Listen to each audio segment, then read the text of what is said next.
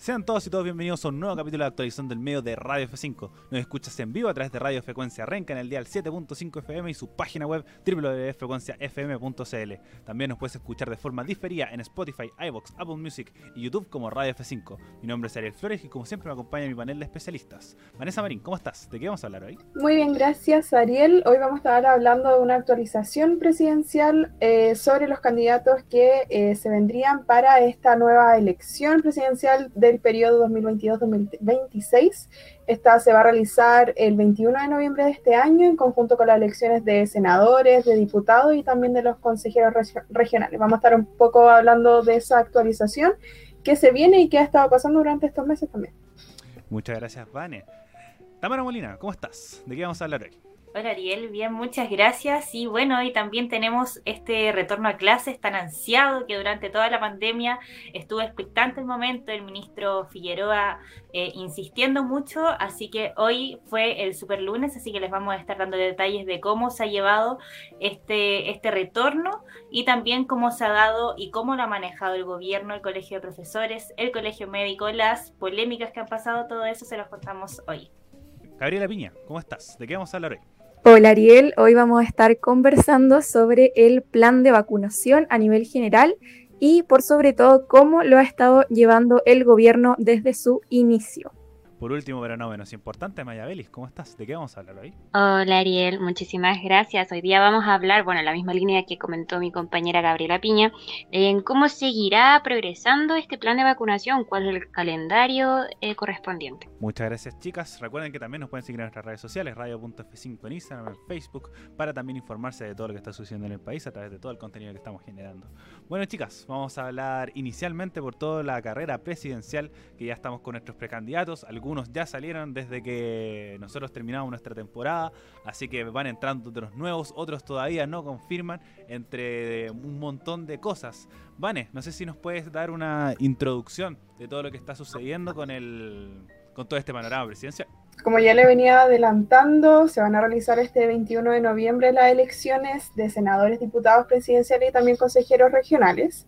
En caso de ser necesaria una segunda vuelta, es decir, en el caso de que ningún candidato haya obtenido más de la mitad de los votos emitidos, em, se va a realizar una votación nuevamente el día 19 de diciembre. En esta ocasión eh, están programadas unas primarias para el 4 de julio, eh, de las que van a ser partícipe varios partidos que la verdad todavía no están del todo confirmados. Sí podemos hablar de una confirmación un poco más segura del eh, partido de la UDI, por otro lado, también tenemos a Unidad Constituyente, Chile Vamos, que están ahí como casi al sí, a la aprobación final.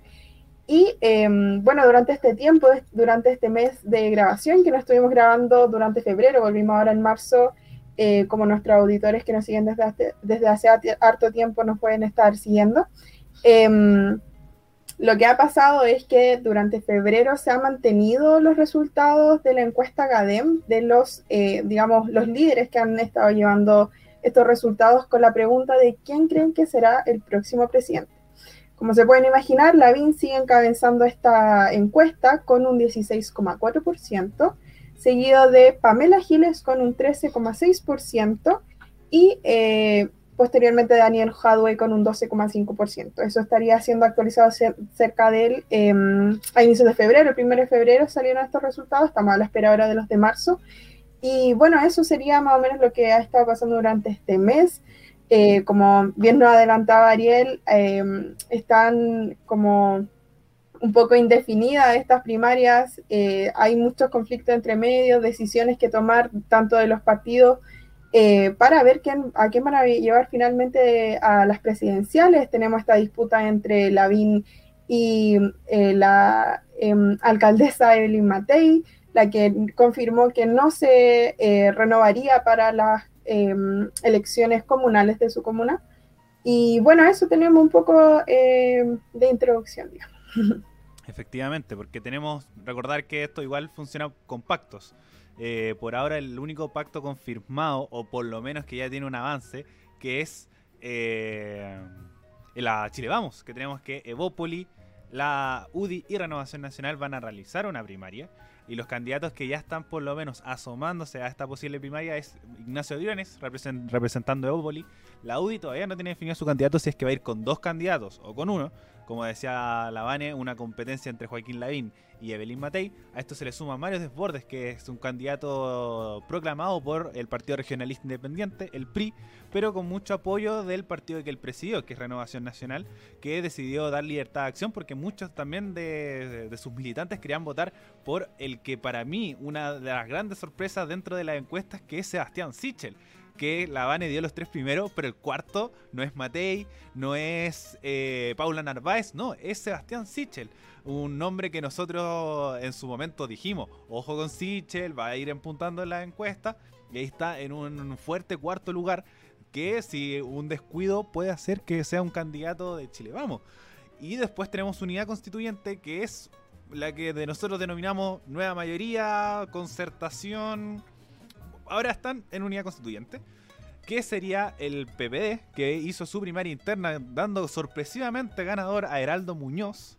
Eh, con un, como uno veía un poco más a Francisco Vidal como el candidato, pero los militantes decidieron que eh, Heraldo Muñoz sea su representado, también en una primaria que participó Jorge Tarud.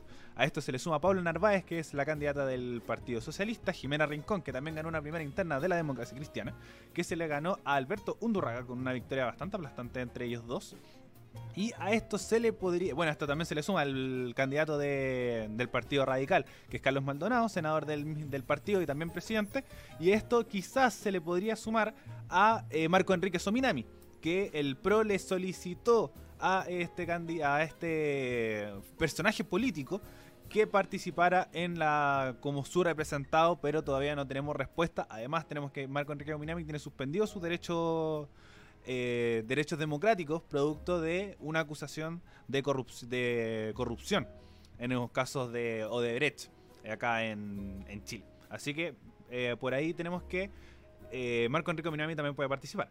A esto le podemos sumar a el Frente Amplio con Gabriel Boric, que es el nombre que más suena, se presentó como disponible, pero al mismo tiempo tiene muchas dudas, como es un candidato que todavía deja bastante, cosas bastante frías.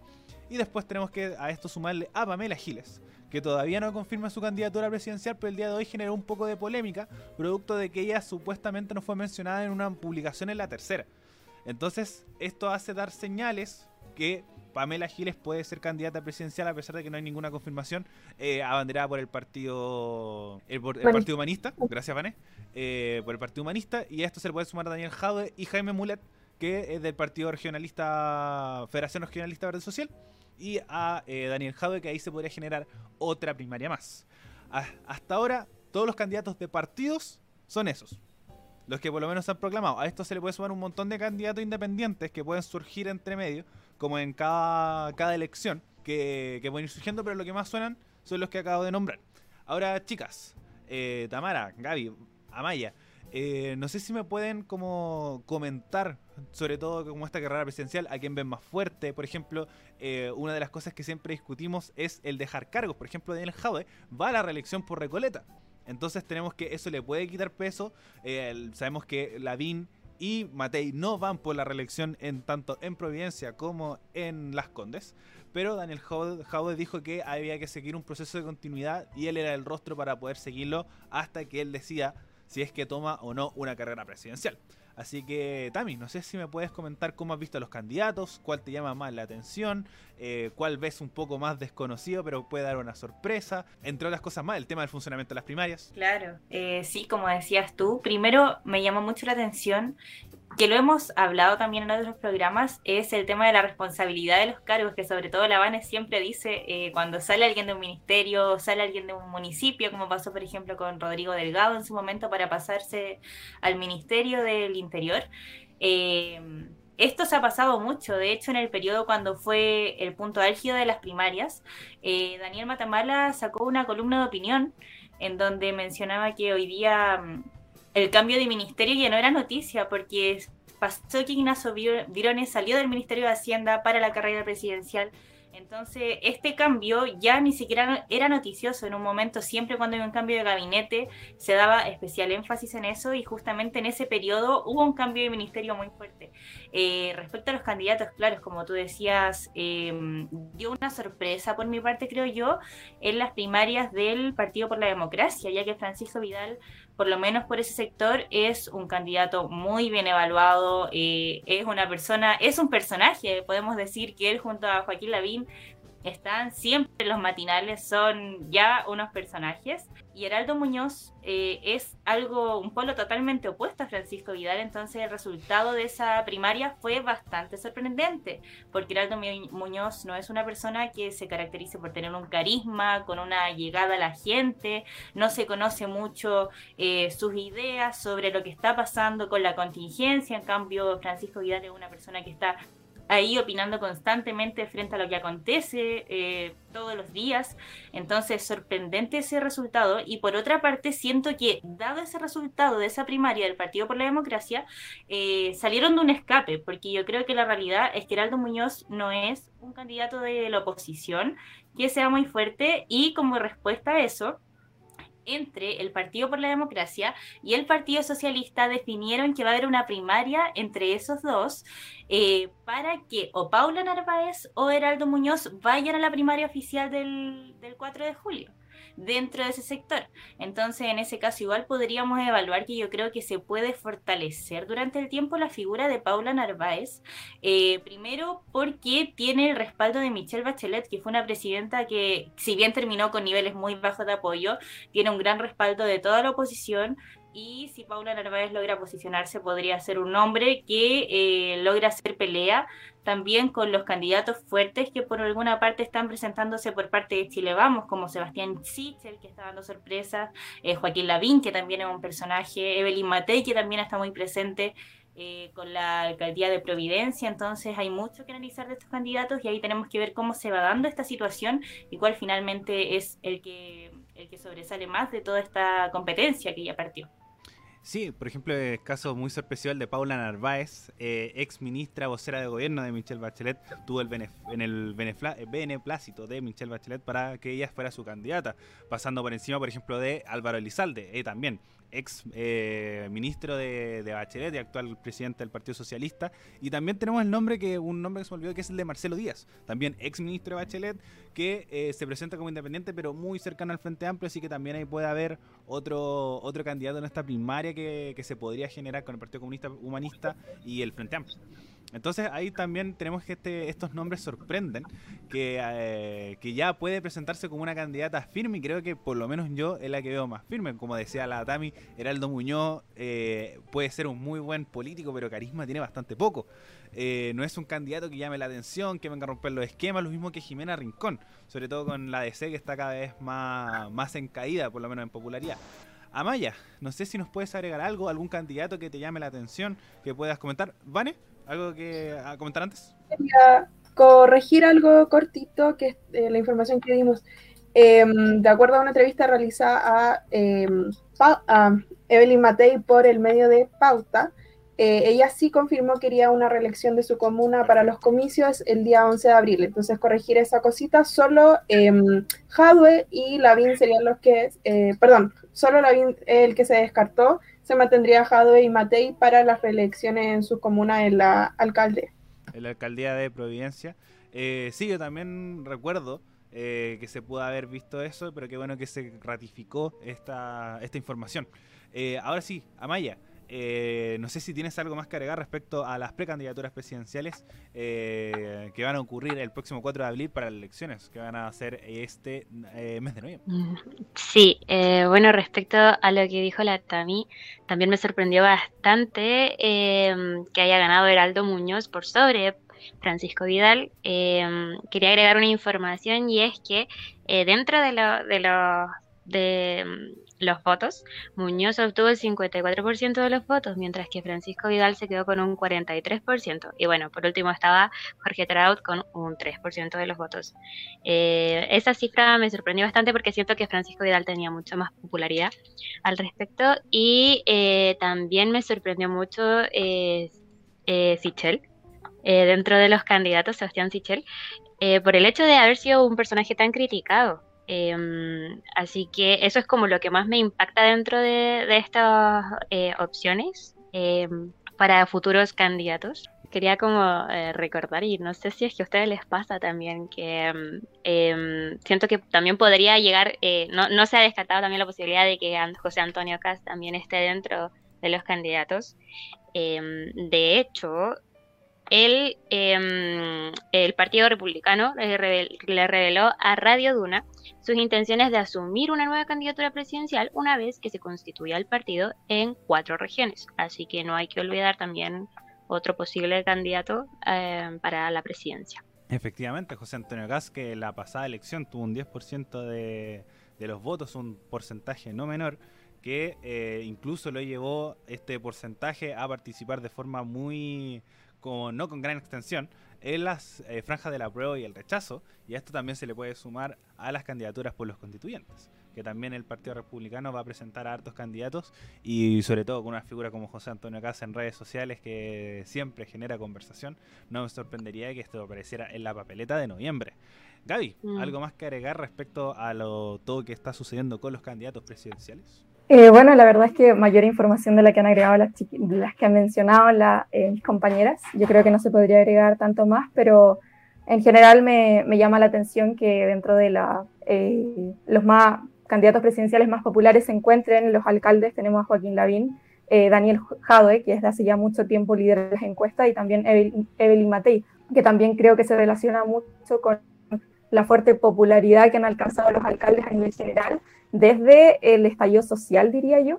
Así que eso es como lo que más me llama la atención y respecto a ese mismo punto también agregar otro de los resultados de la encuesta de CADEM respecto a las primarias, primarias presidenciales que me llamó la atención eh, respecto a las expectativas de las personas encuestadas, independiente de las preferencias que se tuviera respecto a los candidatos presidenciales, eh, un 12% cree que Joaquín Lavín será el próximo presidente de Chile, mientras que eh, Daniel Jadwe se encuentra en el segundo lugar con un 7%. O sea, Joaquín Lavín ahí lidera como la opinión de las personas en cuanto a que, a pesar de que quizás ellos no van a votar por, por Joaquín Lavín, él lidera la posición presidencial mira, yo encuentro que también es una, un factor súper importante que les voy a proceder a preguntar a ustedes, que es quién creen que va a ser el próximo presidente de Chile. Hemos nombrado, hemos nombrado hartos candidatos, pero yo siento que no hay nada claro.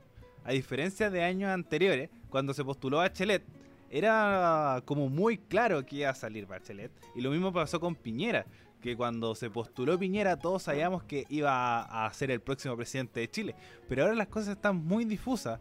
Eh, tenemos rostros nuevos como, como eh, Sichel, eh, Giles, que tuvo ahora este periodo parlamentario donde la rompió. Puede aparecer Boric, puede aparecer La Torre, también el único senador del Frente Amplio. Entonces hay varios nombres nuevos y todo se ve muy difuso que mucha gente dice, por ejemplo, Paula Narváez puede salir eh, como una opción de la oposición en, como relación a cómo todo lo que se presentó en el estallido social. Y también, sobre todo con un mal gobierno de Sebastián Piñera, se ve muy raro de que sea un mismo gobierno de derecha el que toma el poder. Entonces como se generan muchas dudas, pero al mismo tiempo después está Lavín diciendo que es la, la, opción número uno para la gente. Así que está el panorama muy difuso y ahora les procedo a preguntar eh, qué les parece, como cuál puede ser el próximo presidente de Chile. Voy a partir contigo también. Sí, como tú decías, está súper difícil porque hoy día no está polarizado o tan marcado entre uno y otro candidato, a diferencia de otros años. Eh, y siento que se adelantó mucho porque el año pasado estuvimos en el, en el tema de, de, los constituyentes, de la conformación, y de repente salía un candidato presidencial. Eh, ya llegamos a las primarias y ya estamos en 2021, que a fin de este año va a ser eh, la elección presidencial y el tiempo vuela. Ya vamos a estar en noviembre y vamos a tener que elegir al próximo presidente.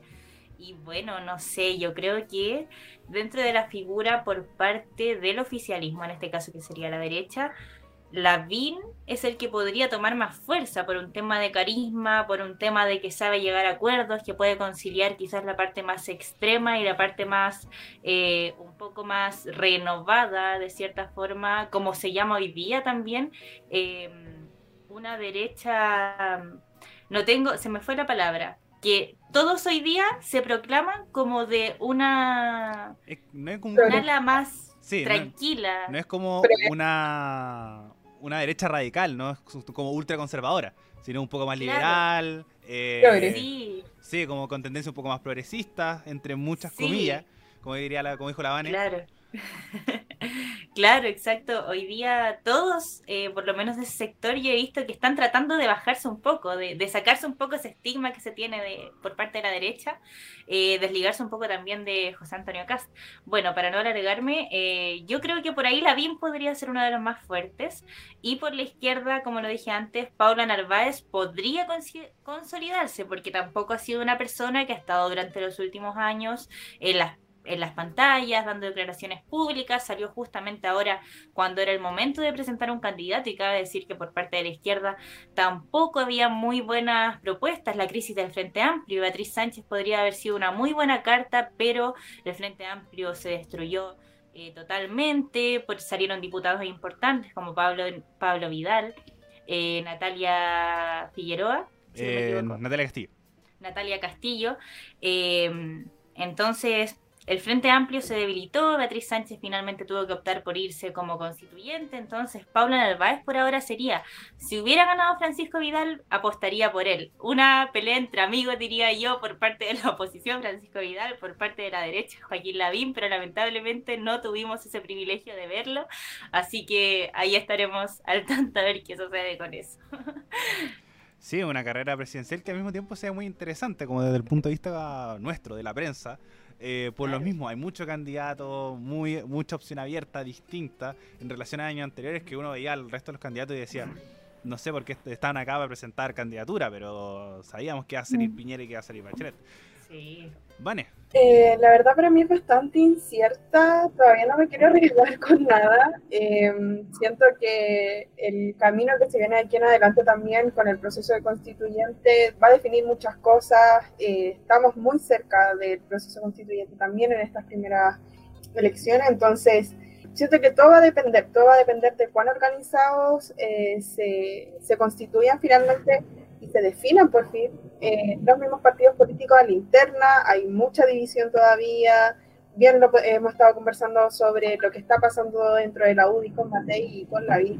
Eh, hablar también desde la oposición, pero bueno, por mi parte, siento que todo depende, está todo como muy en una cuerda floja entre em, qué va a pasar, eh, todavía quedan varios meses, todavía alguno se puede eh, equivocar, todavía la opinión la opinión pública va a valer mucho aquí, entonces, como, como bien saben, también ha, estado pasando em, hace unos meses con eh, Hadway, que también ha intentado, han intentado como tenerle muy mala propaganda, yo lo he visto muy seguido, a pesar de que no soy eh, adheriente del, de Hadway, em, sí he visto mucho intento de mala, mala propaganda, entonces eh, queda mucho tiempo todavía, todavía se puede descubrir eh, cierto tipo de cosas, uno nunca sabe, eh, pero sí quiero hacer como un hincapié en algo que mencionó la Tami justamente respecto a Beatriz Sánchez. Hoy día, eh, perdón, el día de ayer, Giorgio Jackson estuvo conversando con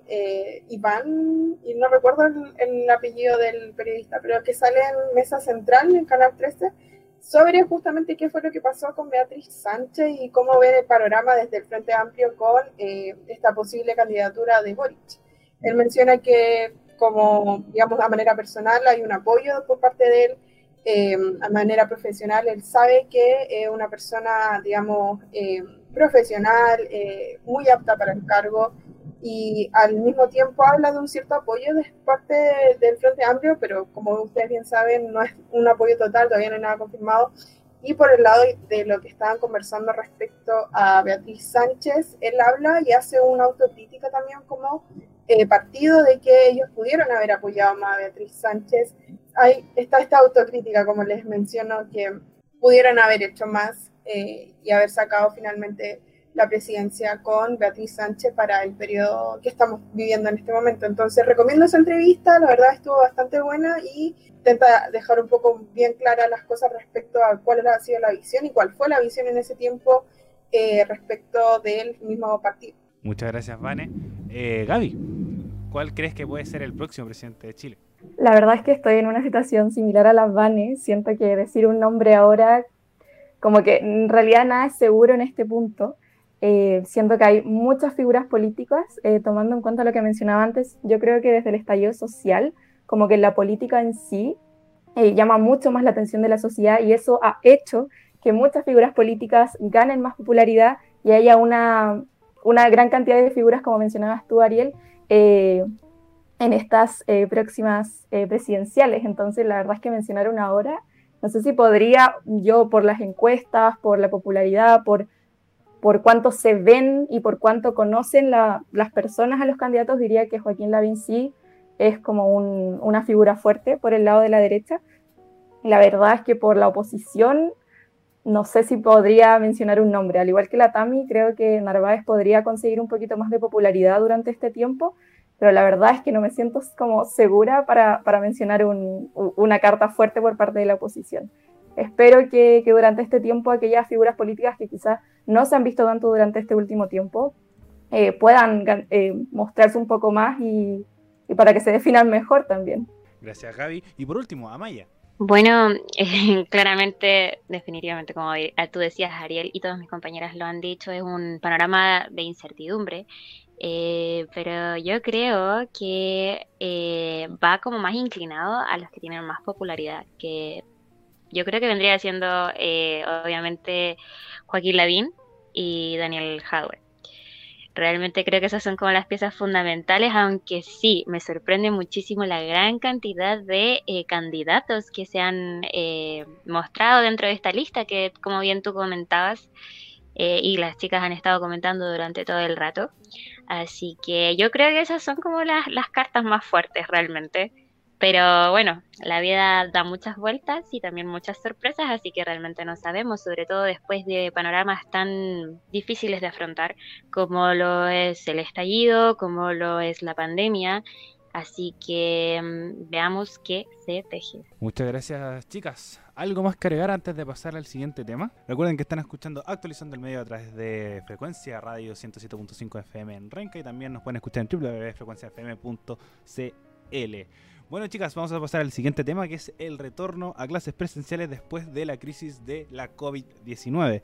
Amaya, no sé si nos puedes introducir este tema, decir qué estaba sucediendo eh, hace un par de meses y qué sucedió eh, también con el tema de qué se presentaba para el retorno de clases el día de hoy.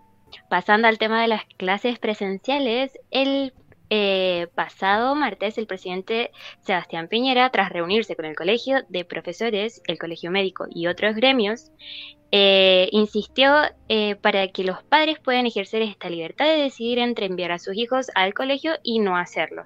Así que los establecimientos, lo que él dijo, tienen que estar abiertos y disponibles desde el 1 de marzo.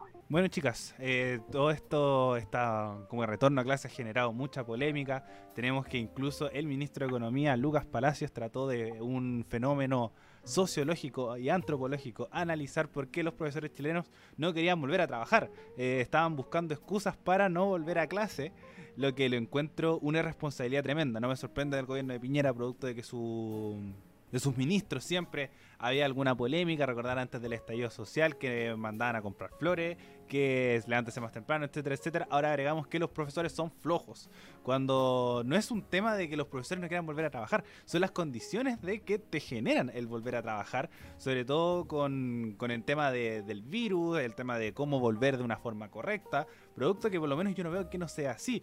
Entonces tenemos que, está todo muy difuso, el colegio médico decía si las cosas están, se puede volver, pero al parecer no estaban tanto, el ministro Figueroa no ha aparecido mucho en los medios de comunicación, lo que me sorprende bastante, eh, no ha sido una gran figura para decir como no esto está sucediendo, sino eh, el, ministro vocero Jaime Belolio y el bueno el mismo presidente y el ministro de Educación Enrique París son los que han, como generado más conversación, generando eh, tanto así que no ha aparecido tanto que el ministro de Educación, el ministro de Economía tuvo que salir a hablar del tema. Eh, de una pésima forma, diciendo a los profesores que no querían volver a trabajar, no es una y al mismo tiempo que lo tomaba con una perspectiva de que también los, los papás tenían que volver a, funcionar, al, funcionamiento de la, de la economía, con una perspectiva de decir que es una guardería, no es un centro de educación. Entonces hay muchas cosas mal dentro de lo que ha sucedido, como el gobierno ha manejado esta situación del retorno a clase y también el apuro que se le generó para este retorno cuando no estaban las condiciones tanto, no, quizás no de, bueno, si hay una pandemia entre medio, pero también de forma segura de decir se puede hacer un retorno de forma segura, pero el gobierno no lo planteó así. Vanes, no sé si tienes eh, más información que agregar o también o alguna opinión de todo lo que está sucediendo con el retorno a clases presenciales que se concretó el día de. Eh, sí, bien, eh, con respecto a todo esto mismo que estamos conversando, agregar que la Universidad de San Sebastián realizó hace unos días una encuesta en la que arrojó como resultado que el 70% de los padres y apoderados apoya el retorno a clases presenciales frente a una apertura de un 40% de los establecimientos educacionales, es decir, 3.300 del total del país. Em, para estas clases presenciales, una modalidad híbrida, eso sí, vendría siendo eh, mitad alumnos de manera presencial y mitad alumnos de manera online, como se ha estado llevando durante todo este tiempo de pandemia. Eh, para prevenir los contagios en las aulas, eh, se implementaron, o así es como se mencionó por parte del presidente, cuadrillas sanitarias en los colegios para educar a la comunidad y así ofrecer, eh, perdón, fortalecer las medidas de el autocuidado. Em, si me preguntan de manera personal, lo encuentro un poco tardía esta medida. Eh, totalmente necesaria, sí, nunca está de más, no es innecesaria, pero sí encuentro que la educación em, está algo, eh, educación para prevenir el contagio, sí está un poco al debe con todo lo que está sucediendo.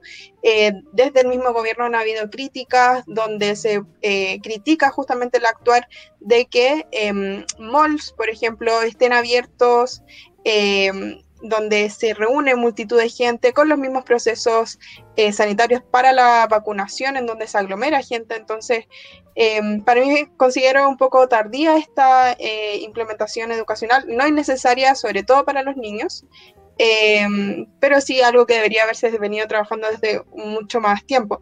Em, de acuerdo a lo que señalan desde la Asociación Chilena de Municipalidades, el más del 80% de las comunas del país no se hará efectiva la presencialidad de los estudiantes en los establecimientos. Entonces estamos hablando de un amplio rechazo hacia esta medida de retornar a clases de manera presencial, dado que hay un análisis de por medio de que no están realmente las condiciones. Em, y bueno, eso em, finalmente queda a decisión de los mismos padres y apoderados en los que ellos sí deciden o no llevar a sus, em, a sus hijos a estos establecimientos.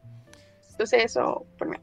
Sí, hay que destacar de que esta información que decía la Vale, que la Vane, de toda la, todos estos como municipios que se presentaron en contra, son con colegios municipales.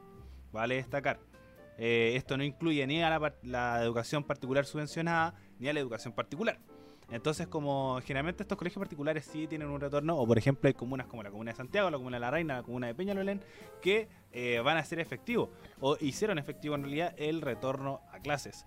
Gaby, ¿qué nos puedes agregar respecto a toda esta, esta polémica que se ha generado por el retorno a clases presenciales en medio de una pandemia mundial de la COVID-19? Sí, en torno a eso quería agregar eh, unas cifras eh, respecto a unos informes epidemiológicos eh, sobre justamente el contagio que se da entre eh, los niños o menores de edad, que son justamente los, eh, los que van al colegio. Por ejemplo, el informe epidemiológico entregado por el MinSal el 22 de febrero indica que entre 0 y 9 años hay más de 38.000 casos de contagio por COVID-19 entre hombres y mujeres y entre 10 y 14 años hay 23.747 contagios. Y por otra parte, eh, un informe de la doctora en salud pública y académica de la Universidad de Valparaíso, Catalina Gómez Hidalgo, eh, señaló que la letalidad de niñas, niños y adolescentes en nuestro país es mayor que la observada en Estados Unidos, Alemania e Italia. Entonces, claro, finalmente se da esta, como esta discusión entre si finalmente es bueno o malo que los niños vuelvan a clases. Yo he leído varias noticias en torno a este tema, que hay expertos que señalan que eh, hay menor contagio entre, entre los menores de edad, hay otros que señalan que, por un lado, está esta realidad de que quizás los niños el contagio es menor o, la, como el cómo les afecta el virus es menor que en los adultos, sí está el tema de que ellos son una posible fuente de contagio para familiares, para adultos que vivan con ellos. Entonces siento que, siento que en este tema afectan muchísimos factores también, no solo el tema como epidemiológico, tema salud, sino que también eh, toda, bueno, hay muchísimos factores, pero entre ellos, por ejemplo, el tema de la desigualdad que hay en la educación chilena, que, finalmente hay niños que durante todo este tiempo no han podido desarrollar clases o no han podido fomentar los aprendizajes que debieran estar eh, recibiendo por, eh, porque van a colegios municipales y porque no tienen los recursos para poder conectarse a clases en línea. Entonces siento que en este tema en particular afectan muchísimos factores y eso, eso quería agregar respecto a este tema. Es un factor súper importante el tema de la brecha digital. Eh, Amaya, no sé si quieres agregar algo más a esta discusión. Ay, es que no sé si escucho mal, pero le escuché Catalina Gómez Hidalgo a la Gaby y es Catalina González Hidalgo, por si acaso, es la académica de la Universidad de Valparaíso. Y eh, respecto al mismo tema de la brecha, también igual hay como, es que es un este es un tema tan complicado porque tiene tantas aristas. También se puede ver, por ejemplo, la brecha en cuanto a los insumos básicos sanitarios que van a necesitar los colegios, porque, por ejemplo, los, municipal, los municipales igual no disponen de tantos recursos. En ese sentido, igual el Estado tampoco es tan, eh, a ver, digamos, eh, estuve leyendo por ahí una, columna de opinión que decía que eh, lo recomendado por el MinSal es que un niño por sobre 3 metros cuadrados deben haber como de distanciamiento social. Pero em, esto se tiene que atender como según también la cantidad de niños y también la edad. Es sumamente importante eso. También, bueno, la seguridad de entrada, la seguridad de salida, el lavamanos, la disposición de alcohol gel, que esos son insumos básicos necesarios. Y esto tiene que estar también de acuerdo a la cantidad de aforo permitido de los niños que vayan. Eh, la sanitización y la ventilación de las salas eh, también son algunas medidas mínimas que el MinSal eh, aporta, pero no todos los establecimientos están diseñados de una forma que esto se permita hacer. Entonces, es una medida que siento que está como muy mal organizada em, por, por, lo general. Y además que también, eh, bueno, yo no sé ustedes, pero por lo menos eh, la enfermería de mi colegio era horrible, o sea, era eh, agüita de hierbas o parchecurita lo que te ponían. Entonces, en este mismo momento, ¿qué pasa con también los, los enfermeros y enfermeras que van a, de los que dispone cada establecimiento educacional?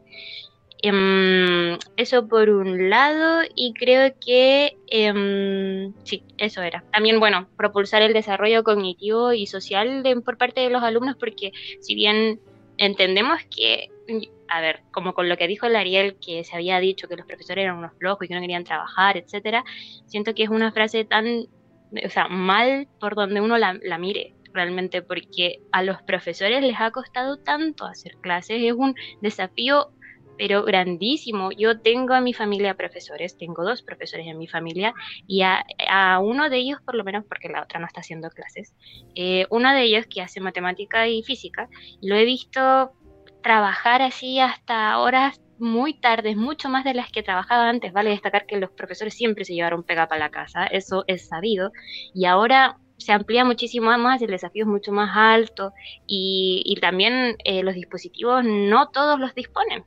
Así que realmente no hay que hablar de la boca para afuera, siento que es algo que hay que meditar, sentarse a meditar, planificarlo bien.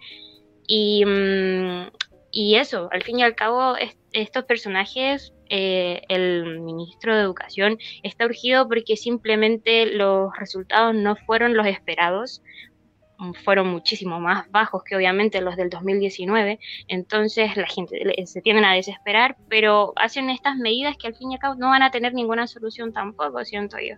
Coincido mucho con lo que dice la Maya, creo que es un tema de también como no planificar bien las cosas, sobre todo que teníamos un precedente que era el retorno a clases de cuartos y terceros medios, el mes de, si la memoria no me falla, en octubre, donde hubo imágenes de colegios vacíos, absolutamente vacíos, no llegó ni un alumno.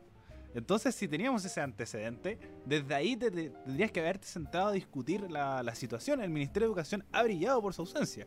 El ministro Raúl Figueroa ha hecho muy mal las cosas. Y bueno, el Ministerio de Educación allá desde, eh, por lo menos en este gobierno, ha sido un ministerio muy abandonado con rostros que no han sabido manejar bien las situaciones. Tenemos un antecedente de Marcela Cuillos, un nombre que generó mucha polémica en su estancia en el Ministerio de Educación y creo que la educación aquí está viendo muchos problemas que tiene. Por ejemplo, Tami, tú estudiaste en un, en un colegio donde había muchos cursos con muchas alumnas No sé si eh, me puedes decir más o menos cuántas alumnas eran por sala y cuántos cursos eran por nivel. Claro, en claro, eh, en el Liceo 1, que es un colegio público, por ejemplo, que justamente en este momento confluyen alumnos de todas las comunas. Este queda en Santiago Centro, llegan alumnos de alumnas de Maipú, de Quilicura, de Estación Central, de Colina, de Buin. Entonces, entonces imagínense ese caos que sucedería en este momento en pandemia con comunas que algunas están en fase 3, fase 2, cuarentena. En ese caso, 45 alumnas por sala con 12 letras, 12 cursos por nivel. Entonces creo que también todo este problema eh, da una lección también de cómo es la educación chilena. Piensen que en un colegio municipal ni siquiera hay jabón, nunca, en la normalidad para lavarse las manos. ¿Cómo va a ser ahora en pandemia que es totalmente necesario que haya jabón, que esté ahí los inspectores, los profesores insistiendo que vayan al baño? Eh, así que al igual que todos ustedes coincido en el diagnóstico de que esto fue muy encima, partiendo por ejemplo con el calendario de vacunación que cuando partió no se incluyó a los trabajadores de la educación, a los profesores, y en este momento se plantea eh, hoy eh, que ya partió este retorno a clases con el denominado super lunes, siendo que ni siquiera todo el personal de la educación aún está vacunado y ni siquiera tiene la segunda dosis. Eh, entonces es un tema que está ahí eh, súper difícil, súper encima, por lo mismo también se dio toda esta discusión. Y bueno, en medio de este contexto, para agregar un poco de información, el gobierno el sábado 27 de febrero presentó el plan otoño, eh, que tiene la intención de que ya el 21 de marzo, que cambiamos de estación, no se genere este pique de contagios, porque hay que considerar que venimos del verano en donde se dio este permiso, este permiso de vacaciones donde la gente se movió, donde se relajaron un poco más las medidas y ahora que los niños entran al colegio, eh, se dio este plan y el sábado eh, la ministra de Transportes, Gloria Hood, eh, se refirió a cómo iba a ser este regreso durante esta primera semana, que podríamos decir la semana de prueba, de ver cómo se va a comportar toda esta situación con el retorno. Eh, a clases principalmente, que, es como la novedad, decirlo, después de un año sin, sin estar activos. Y eh, la ministra indicó que se va a mantener el proceso de, de sanitización diaria en los buses y que se va a poner toda la capacidad en la calle del, del transporte y para facilitar la movilidad de las personas y reducir los tiempos de exposición en el sistema. Eh, y me llama mucho la atención que se habla del tema de la aglomeración, pero por ejemplo es cosa de ir al metro ahora en tiempos de vacaciones, donde se supone que el transporte público está mucho más vacío. Desde las cinco y media de la tarde en el metro no hay distanciamiento social. Eh, hay, cabe considerar también que en el metro, en el transporte público tampoco hay eh, temas de, sanidad. Por ejemplo, tú vas al metro y no encuentras dispensadores de alcohol gel. Eh, está ahí el contacto, no hay nada de medidas de seguridad. Eh, bueno, también señaló la ministra de Transportes que va a haber fiscalización y van a fortalecer la trazabilidad, por ejemplo, en los, en los alrededores de los colegios, en las cercanías de los colegios van a estar ahí eh, tomando test para ver eh, si hay personas ahí en los lugares donde haya más más aglomeración de gente. Y por otro lado, también el ministro del Trabajo, Fernando Araf, hizo un llamado a preferir el teletrabajo y también a que la empresa eh, haga una organización distinta de los horarios de entrada y de salida, de que algunos trabajadores entran a las 8, a las 9 o que hagan turnos distintos, porque finalmente si entran todos a las 8 de la mañana, claramente el caos se va a ver.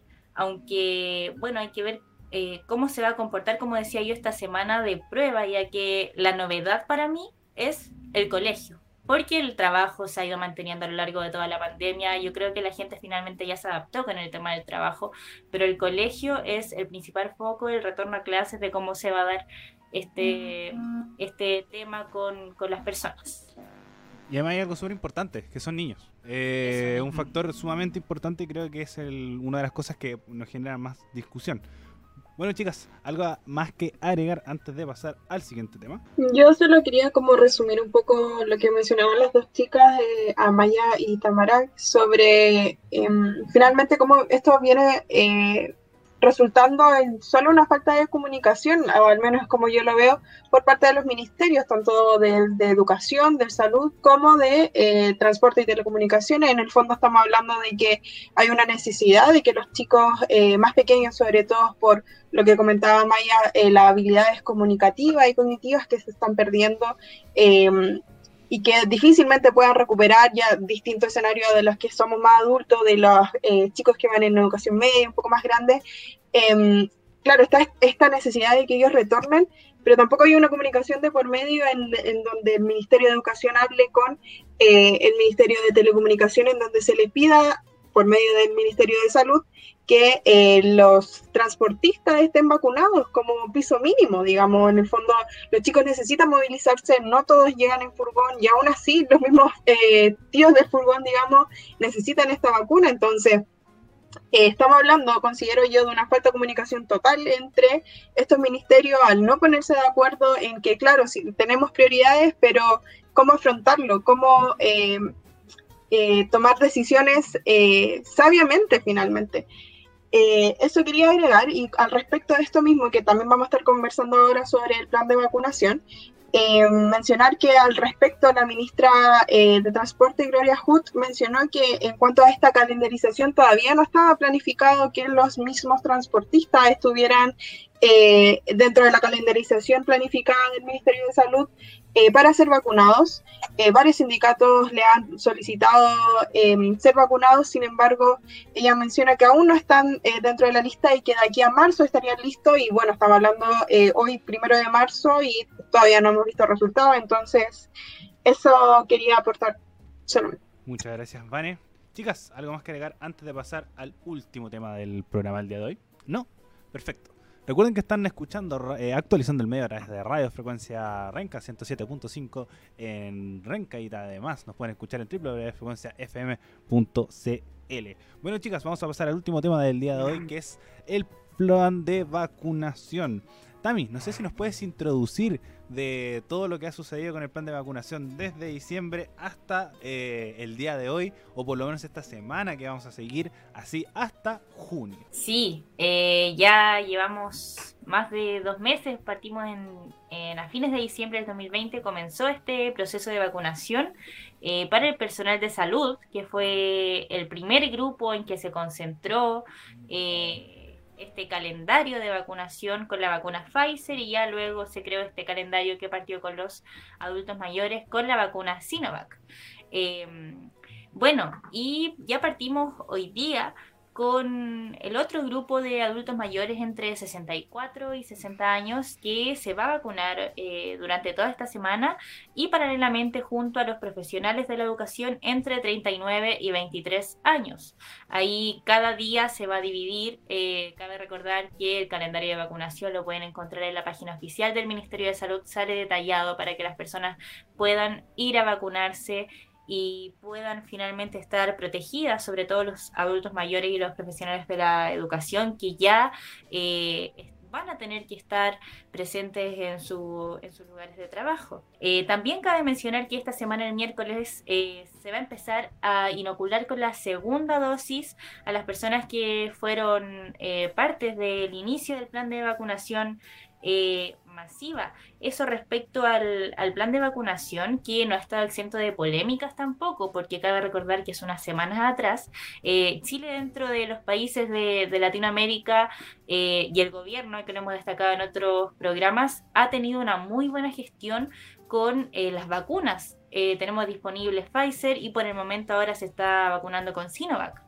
Entonces, por ejemplo, en un medio de prensa peruano se llamó el turismo de la vacuna en nuestro país, que generó una polémica tremenda, ya que en la información oficial de nuestro calendario eh, decían que sí se podían vacunar los extranjeros.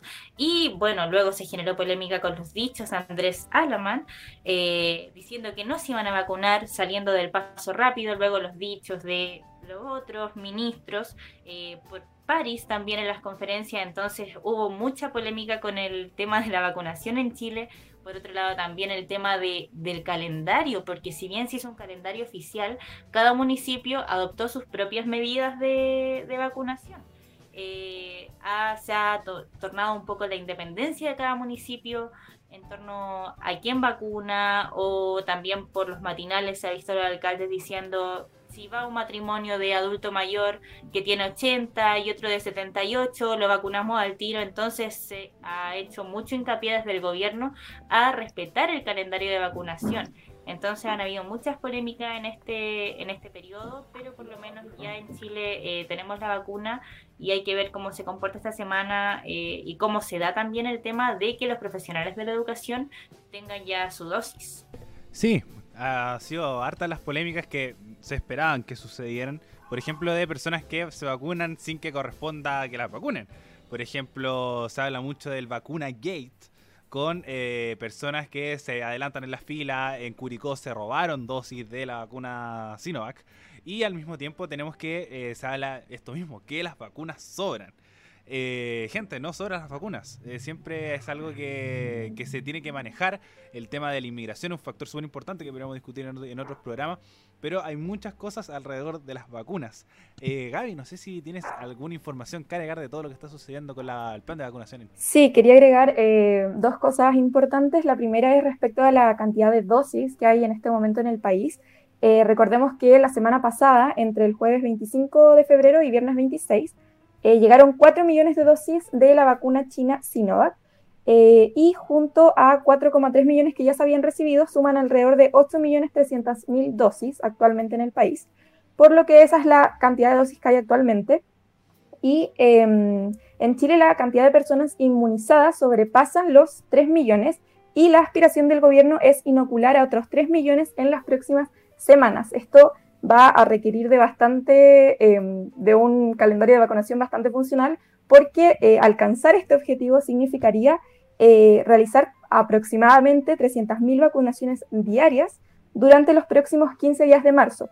Recordemos que durante febrero, eh, las primeras semanas de vacunaciones se alcanzaron números importantes como 200.000 vacunas diarias, pero ya a fines de febrero este número fue bajando. Así que por parte del gobierno se espera que el número de vacunaciones diarias se aumente eh, a medida que, vaya avanzando el calendario de inmunización. Y por otra parte, otra información que quería agregar es eh, respecto a la como popularidad, por así decirlo, o cómo han destacado los medios internacionales. El plan de vacunación eh, que se ha llevado aquí en Chile, como mencionaba la TAMI, en varios medios internacionales, se ha destacado este tema. Entre ellos encontré una nota de BBC Mundo, Eh, que se titula Coronavirus en Chile, las claves que explican la exitosa campaña de vacunación contra el COVID-19 en el país sudamericano. Y voy a mencionar como los factores que eh, esta nota recopila, que fueron los que hicieron que Chile tuviera como este exitoso hasta el momento plan de vacunación. Eh, en primer lugar, tenemos la compra anticipada de vacunas, que hasta ahora Chile tiene comprometidas más de 35 millones de vacunas, eh, de las cuales 10 millones son de la estadounidense Pfizer, otras 10 millones de Sinovac y el resto de AstraZeneca. AstraZeneca, Johnson y Johnson y la plataforma COVAX, que es una plataforma impulsada por la eh, Organización Mundial de la Salud. Y eh, también está en conversaciones, según destaca esta nota, comprar dosis de la vacuna rusa, Sputnik V, creo que se dice, y eh, también destaca que eh, Chile fue el primer país en América del Sur en comenzar la, vacuna, eh, la vacunación contra el COVID, lo que también ha permitido que, como que sea un proceso exitoso. Luego también destacan como un factor importante la colaboración científico-clínica y para esta nota entrevistaron a Alexis Calergis, que es académico de la Universidad Católica de Chile y director del Instituto Milenio en Inmunología e Inmunoterapia, eh, que dice que entre la Universidad Católica y Sinovac se estableció un acuerdo de colaboración académico-científica eh, que busca el desarrollo recíproco y en colaboración de vacunas. Así que eso también es un factor importante. Y por último, también se destaca la capacidad institucional y coordinación, que es justamente lo que más ha destacado también aquí en Chile, que, hay una red de, atención primaria sólida, se han eh, adaptado, además de los centros de salud, muchísimos otros eh, lugares como gimnasios, colegios para realizar la vacunación, lo que ha permitido que, eh, que, aumente el número de personas que se pueden estar vacunando de forma simultánea. En comunas, por ejemplo, el otro día veía una noticia que, si no me equivoco, eran las Condes que se estaba haciendo proceso de vacunación eh, desde el auto en uno de los parques de ahí de esa comuna. Entonces ese era el tercer factor que destacan y que se destaca bastante también aquí en Chile, la capacidad institucional y la coordinación, que se ha destacado también en medios internacionales. Eso es muy importante. El plan de vacunación ha sido uno de los puntos más destacables del gobierno de Sebastián Piñera, en un gobierno con muchos puntos bajos. Entonces creo que esto hace destacar un poco eh, en la gestión de Sebastián Piñera y sobre todo creo que de Enrique París, que ha sabido manejar muy bien la, situación en comparación a su antecesor Jaime Mañalich. Amaya, ¿tienes información de agregar respecto a todo lo que está sucediendo con las vacunas en Chile? Respecto a lo que se viene con el calendario de vacunas, quería agregar que esta semana se incluyeron a personas que se encuentran con, con cáncer y en tratamiento en radioterapia, inmunoterapia y quimioterapia para personas mayores de 16 años y también se incluyó a personas que cuentan con enfermedad autoinmune y tratamiento con terapia biológica y o pequeñas moléculas, también mayores de 16 años. Estos se suman a los pacientes dializados, mayores de 16 años, también, bueno, todos son, deberían ser mayores de 16 años, y a pacientes trasplantados de órganos sólidos como riñón, corazón, hígado, páncreas y pulmón. Y bueno, respecto a eh, la misma línea, quería destacar em, que, eh, bueno, agregar un poquito una, una, cifra a la información que dio mi compañera la Gaby, que ya para finales de este semestre, este primer semestre del 2021, se espera que se lleguen alrededor de 5 millones de personas inoculadas. Así que vamos a ver si es que se puede llegar a esa cifra. siento que esta, este proceso de vacunación ha sido efectivo, ha sido bastante efectivo, pero igual destaco que em, las personas con cor, corno, cornobilidades, cornobilidades, eh, em, eh, deberían haber sido vacunadas como con mucha anticipación. Em, pero bueno, son detalles que se van viendo en el camino. Y, y eso, eso quería agregar. Muchas gracias, Amaya. Vane, ¿alguna información eh, que agregar respecto al plan de vacunación en Chile? Sí, la verdad algo que me llama bastante la atención es con este mismo respecto a lo que mencionó Ariel, si no me equivoco, eh, sobre la vacunación de algunos personajes em, que no coinciden justamente con la, con la calendarización que existe para el plan de vacunación, eh, hablando directamente sobre los parlamentarios, ya algunos que no cumplieron con Em, este requisito de calendarizado de tener más de X edad correspondiente a la semana que se estaba vacunando. Em, me llama la atención porque partiendo por em, la presidenta del Colegio Médico Isca Siches, admitió que la vacunación de parlamentarios que fue definida por el MinSal no fue algo que a ella le gustara, no fue algo que al Colegio Médico le gustara, pero que había que cumplirla, que por cierto, eh, Siches está eh, elegida por la revista Times dentro de las 100 mujeres eh, líderes emergentes, algo no menor.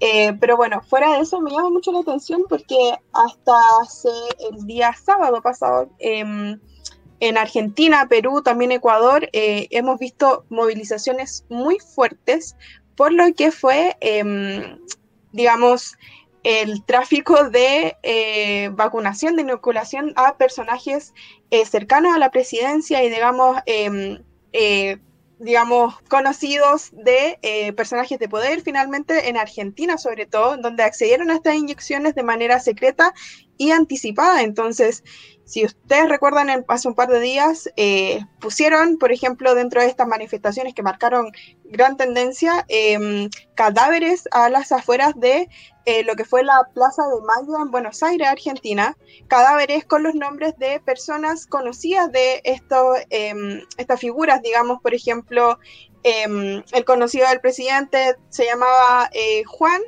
eh, los papeles que venían dentro de estos cadáveres que habían puesto a las, a afueras de la casa, em, decía, me morí esperando la vacuna porque Juan la obtuvo primero. Entonces me llama mucho la atención, me llama la atención eh, que aquí haya pasado tan desapercibido este plan de vacunación en donde aún así los, eh, ciertos parlamentarios eh, lograron vacunarse de manera anticipada y no cumplieron con este requisito de las edades que se estaban solicitando correspondiente a cada semana, a cada periodo. Entonces eso quería destacar principalmente con lo que estaba sucediendo tanto acá en Chile como de manera internacional, acá mismo al lado de en Argentina. Entonces, esto me llama mucho la atención que no haya sido tan renombrado durante estos días. Sí, es que además hubo una polémica producto de que hay mails de, como las esferas altas del Senado que dicen que los parlamentarios se podían vacunar. Entonces, como ahí se generó la polémica, como si es que se podían, si estaban dentro de las prioridades, si no, al final hubo un, como una descoordinación gigante que preocupa. Entonces, ahora se va viendo, va avanzando, vamos bastante bien con el tema del plan de vacunación. Pero bueno, chicas, estamos llegando al final del programa del día de hoy. Les agradezco mucho por haber, participado en, el, en este programa, en nuestro primer programa de la temporada de Actualizando el Medio ustedes como audiencia por haber llegado hasta este punto. Recuerden que nos están escuchando en vivo a través de eh, Radio Frecuencia de Renca, www.frecuencia.fm.cl y en el dial 107.5.